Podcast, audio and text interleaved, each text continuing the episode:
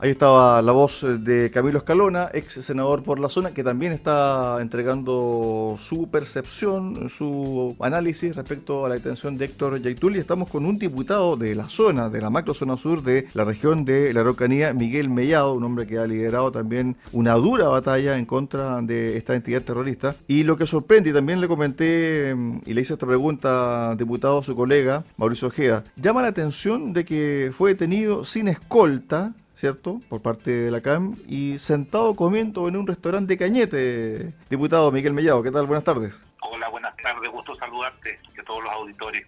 Lo que pasa es que la impunidad con la cual actuaba Héctor Yectur y se paseaba por el país era abismante.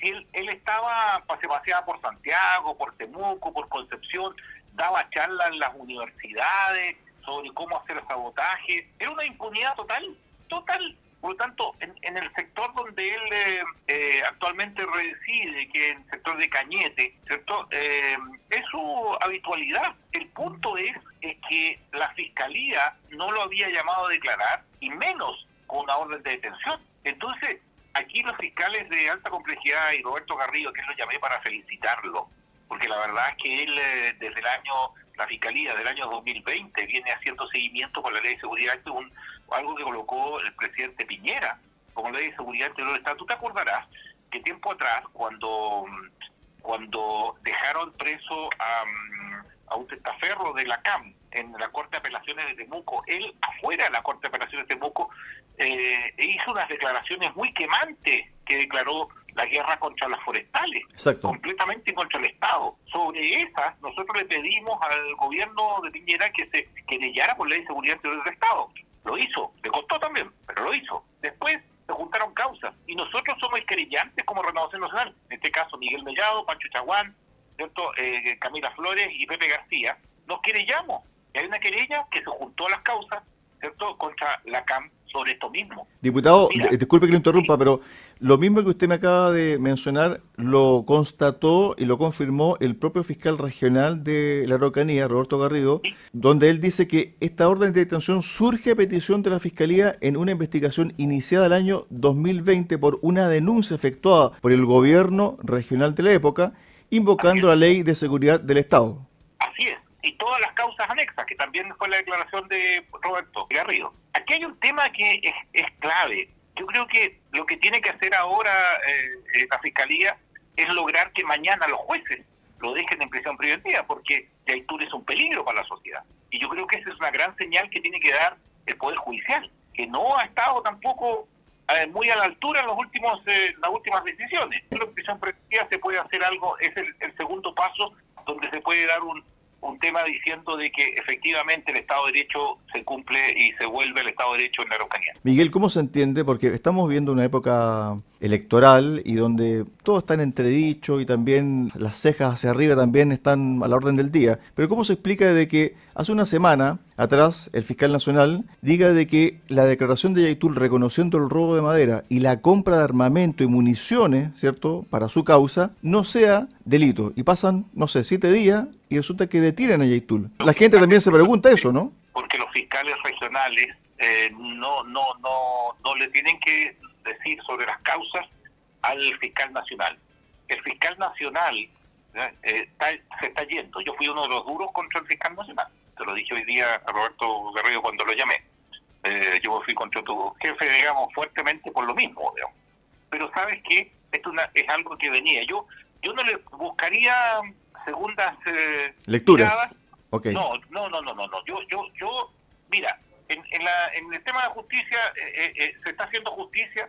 El fiscal, nosotros fuimos muchas veces donde él para pedirle que actuara, lo, lo veía con mucha cautela. en este caso nos decía de que si lo llevaba a declarar se hacía parte de las causas, digamos, sabía qué diligencia estábamos haciendo, me decía. Bueno, ahora ahí ya tiene clarito, digamos, con escuchas y con todo lo que hicieron, eh, tiene muy claro para imputarlo ¿cierto? por ley de seguridad del Estado también y otras, y otras como usurpación, atentado a la autoridad, robo de madera, qué sé yo, un montón más que nosotros también le aplicamos. Pero ahora depende, no del fiscal, el fiscal lo va a acusar y el juez de garantía va a decidir. Entonces, si el juez de garantía lo deja dentro de prisión preventiva, es un gran paso y es una gran señal para el resto de los terroristas. es decir que efectivamente se va a hacer justicia en Chile y en la región de la Araucanía también. Y creo que esa es una gran señal que tiene que dar mañana eh, los jueces de garantía. Luego viene todo el proceso de las pruebas y, yo creo que van a haber testimonios de víctimas, eh, donde efectivamente se decía al tribunal que las víctimas, eh, hay víctimas que le duele mucho, digamos, que la CAM esté operando de la forma como lo está haciendo, porque no son ilícitos, de, no, no hay ningún juego, aquí hieren a trabajadores, dejan a víctimas en sus casas, eh, dejan, eh, ¿cierto?, a, contratistas sin sus bienes completos, sin su trabajo. Eh, aquí hay un tema de, de, sedición, de violencia, eh, pero también hay un tema de terrorismo donde incluso las comunidades mapuches están asustadas de donde están ellos tomándose los territorios. Entonces, yo creo que aquí hay un tema que hay que darle un mérito a, a la fiscalía completo, hay que decir las cosas, porque uno puede eh, criticarlo eh, eh, a veces por la lentitud, pero pero aquí hay que dar un mérito. Ahora, hay algunos que, claro, van a buscar de que, pero esto no va a mover la aguja por el apruebo si que quieren buscarle por ese lado, digamos, porque la diferencia grande está en Santiago, no en la región de la Araucanía. Entonces, no con esto no, no, no el fiscal no entra en, en el juego político, digamos. Eh, y eso lo tengo muy claro. ¿Es conveniente que Yaitul sea trasladado a una cárcel de alta seguridad como la de Santiago? Mire, yo creo que si, yo diría que eh, lo que tiene que hacer hoy el gobierno, eh, perdón, no el gobierno, sino que el jefe de la defensa es colocar toque de queda. Eh, si efectivamente em, ya hay algunos caminos cortados, como Angolo Sauce, de Traiguena Victoria, eh, Temuco Galvarino, hay en algunas partes cortes de camino, em, si efectivamente eh, eh, eh, el tema hoy día se, se, coloca más complicado, yo creo que deberían traer mayor contingente a la Araucanía porque no nos pueden ganar. No nos pueden ganar ni en los tribunales ni nos pueden ganar en la calle. Yo creo que se está comenzando a, a ver una luz en el camino, pero hay que colocar el pie en el acelerador. Los terroristas no nos pueden ganar. Esta gente está en el momento oportuno para eh, darle un, buen golpe y que queden bastante debilitados. Porque esto, esto habla de que la CAM, que es la principal organismo terrorista que desde 25 años ha venido dando golpes terroristas en la Araucanía y Arauco, bueno, ahora, ahora hay que decirle que también vamos contra la CAM, contra la UAM, contra la resistencia de las Quenche, contra la resistencia Valleco, contra la LNM, eh, y yo creo que hay que hay que seguir eh, indagando hacia otros lados y ampliando la, la querella. Sobre el plebiscito, faltan 11 días. Imagino que también aquí debe haber una suerte de seguridad para todos los establecimientos receptores de sufragio, porque en definitiva me imagino yo que la CAM y otras entidades terroristas van a comenzar sus operaciones como una suerte de represalia por esta detención, porque ¿cómo se asegura, cierto, un plebiscito tranquilo en la Araucanía, teniendo, en un caso hipotético, a Yaitul privado de libertad? Mire, ojalá esté el terrorista Yaitul privado de libertad. Sería una gran señal para la gente de esfuerzo y de trabajo en la región de la Araucanía. Si eso sucede, yo creo que hay que resistir cualquier embate que puedan hacer estos terroristas, cualquiera. Pero yo llamaría a detener a toda la estructura de la CAM, a, a Nano Yaitul, a Pichún, a todos los que se saben dónde están. Entonces, Diputado, uno está trabajando en la comuna de Traiqueno, ¿no? no no no voy a no voy a determinar usted lo dijo. Pero yo yo yo yo además intervendría las bases y los campamentos que tienen. En Coicoy tienen campamento el campamento lo está tomado. Intervengámoslo. Dijimos, estamos en, con el estado de excepción. Bueno que vayan los militares intervengan en los campamentos.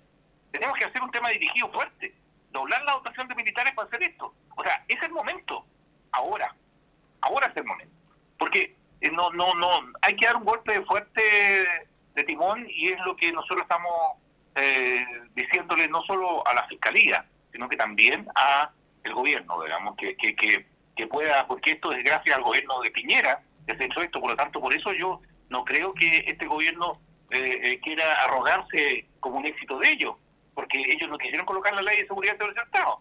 Después de tanta presión, lo que hicieron es ampliar las querellas, pero esta querella de 2020 fue una ley de seguridad del Estado que colocó el gobierno Piñera. Entonces, chuta, eh, eh, aquí no, no, por eso cuando me dicen, oye, este es un tema para eh, que va a ganar la prueba, votos acá, no, yo no lo vería como un tema como un tema electoral, yo lo vería eh, efectivamente como eh, una señal de que efectivamente el Estado de Derecho eh, puede volver a, a, imperar en la Araucanía. A ver, este tema tiene muchas aristas, el tema de la Araucanía.